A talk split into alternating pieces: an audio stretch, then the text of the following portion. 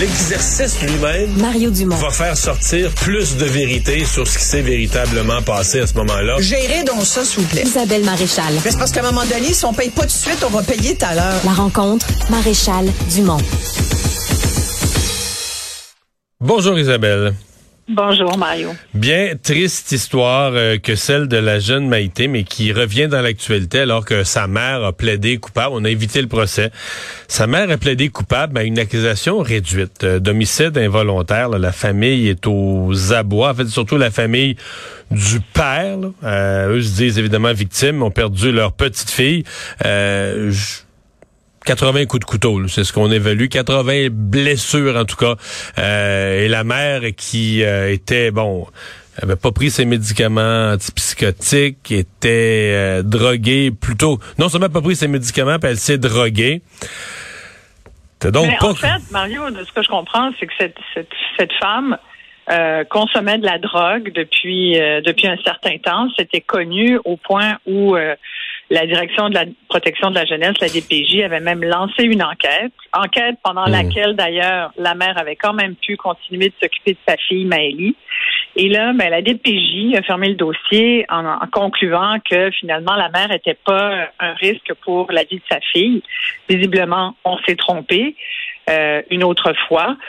Cette femme qui s'appelle euh, Stéphanie Brossois euh, était incapable d'arrêter de consommer. Elle a consommé jusque dans les, les heures qui ont précédé Ouais. le. Mais ce soir-là, elle a consommé du GHB mélangé avec Ben, un, c'est ga- mélange d'affaires. un gâteau au cannabis.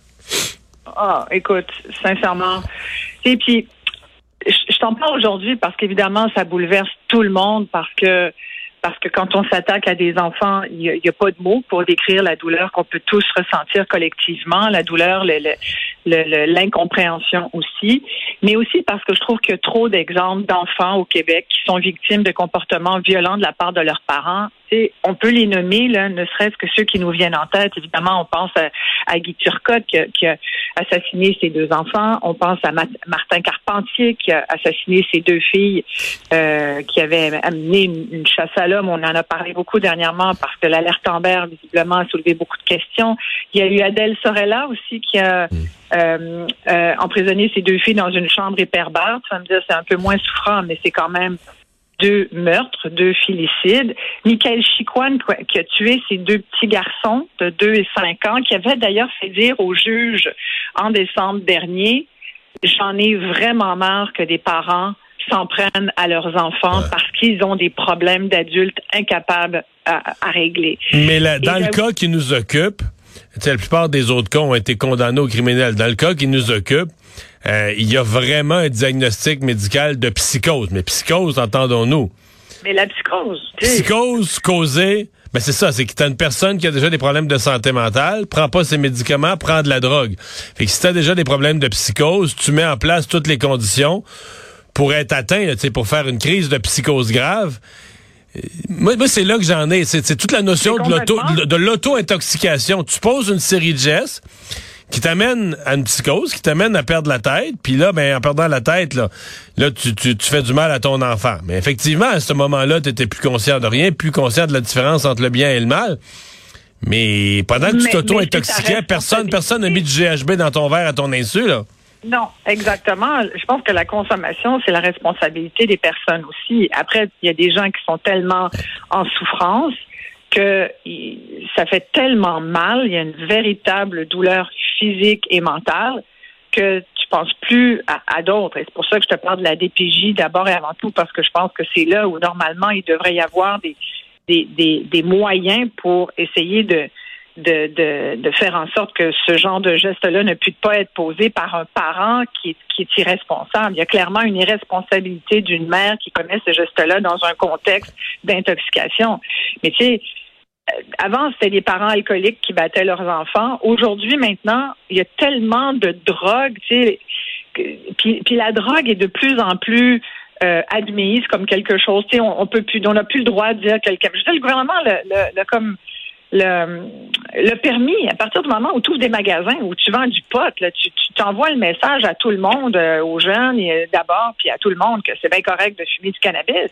Mais tu sais, du cannabis, moi j'ai fait assez d'entrevues avec des experts au fil des ans qui vont bien expliquer. Chez des adolescents, par exemple, un des premiers risques de psychose, c'est d'avoir fumé un joint de cannabis. Puis il y en a beaucoup là. Et ça, c'est clairement risquent- pas assez dit. Là. Tous les experts le disent. ah, mais ils le disent après. Après, tu sais, tu peux le nier. Les jeunes peuvent le nier. Les parents peuvent le nier. Il y a des parents qui fument avec leurs enfants. Moi, bon, c'est c'est- c'est leur affaire, mais tu sais, il faut que cette responsabilité, ou plutôt ces irresponsabilités, ben ça finit que ça, ça crée ce genre de comportement. Alors, étant en psychose avec des problèmes de santé mentale, puis on va finir par commencer à trouver que la santé mentale, large, ça inclut peut-être un petit peu trop de monde, et c'est surtout c'est que c'est rendu que ça déresponsabilise beaucoup. Je, je- je nie pas, il y, y a vraiment beaucoup de gens qui en ont des problèmes de santé mentale. Écoute, je t'en parle souvent, c'est un des sujets qui me touche le plus, de près et de loin, mais faut pas non plus exagérer avec ça. C'est pas vrai que tout le monde a des problèmes de santé mentale et quand tu quand tu te t'intoxiques de façon consciente alors que tu ne devrais pas, il y a un moment, c'est une responsabilité et, et, d'ailleurs, c'est pour ça que cette femme euh, a été euh, euh, a plaidé coupable d'homicide involontaire, même si bon, cette façon de, de de plaider coupable à une, accusation réduite, sans doute que ça va faire réagir beaucoup de gens parce que elle évite comme ça euh, la prison à vie. Euh, je disais, il y, a, il y a un autre meurtre qui avait fait beaucoup jaser, c'est un peu plus loin de nous, c'est en Europe, en Belgique. Euh, je sais pas si tu as vu ça, c'est une, une Belge, une mère qui avait assassiné, elle avait égorgé ses cinq enfants de 3, 7, 10, 12 et 14 ans euh, il y a plusieurs années un 28 février et elle a demandé, elle a été euthanasiée le 28 février dernier. Et euh, elle, elle avait, elle avait dit que bon, évidemment, elle était détresse, état psychologique aussi euh, déséquilibré. Puis finalement, elle avait écopé de la perpétuité, donc prison à vie.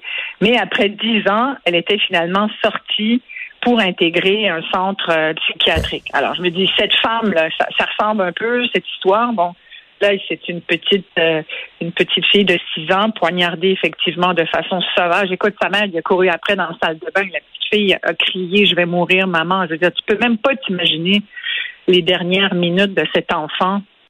Moi, j'ai- essayé de comprendre, j'ai essayé de voir, y a-t-il des recherches? Est-ce qu'il y a des gens qui sont intéressés aux infanticides ou aux filicides? C'est un peu la même chose, là. C'est les meurtres d'enfants par des parents, père ou mère.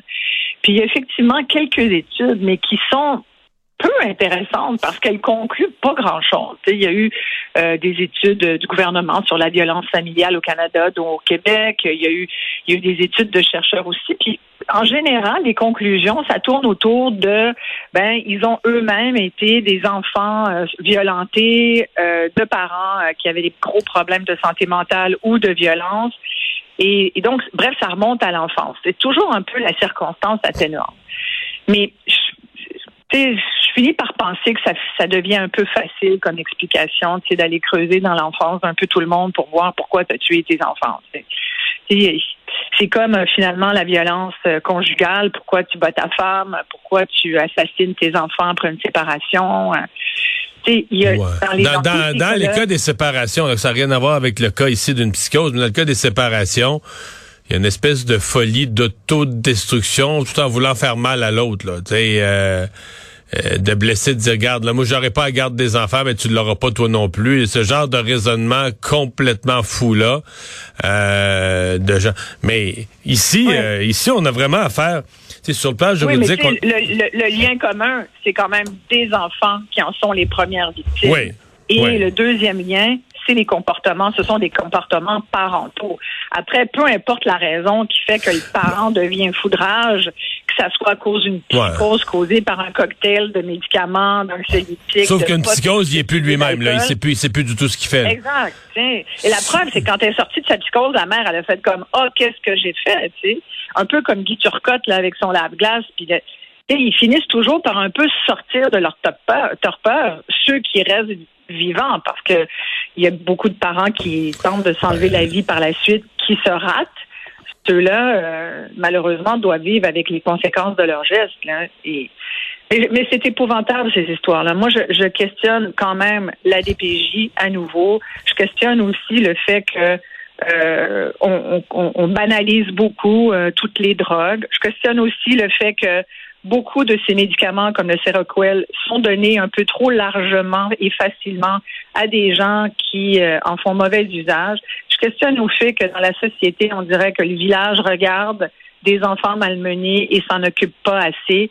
Il y a beaucoup de questions finalement. Mais une chose est sûre, Mario, c'est que épouvantable comme société comme la nôtre au Québec euh, voit ses enfants mourir dans des conditions comme celle-là et qu'on soit pas capable de faire quelque chose. Isabelle, merci beaucoup. Merci. Au revoir, à demain.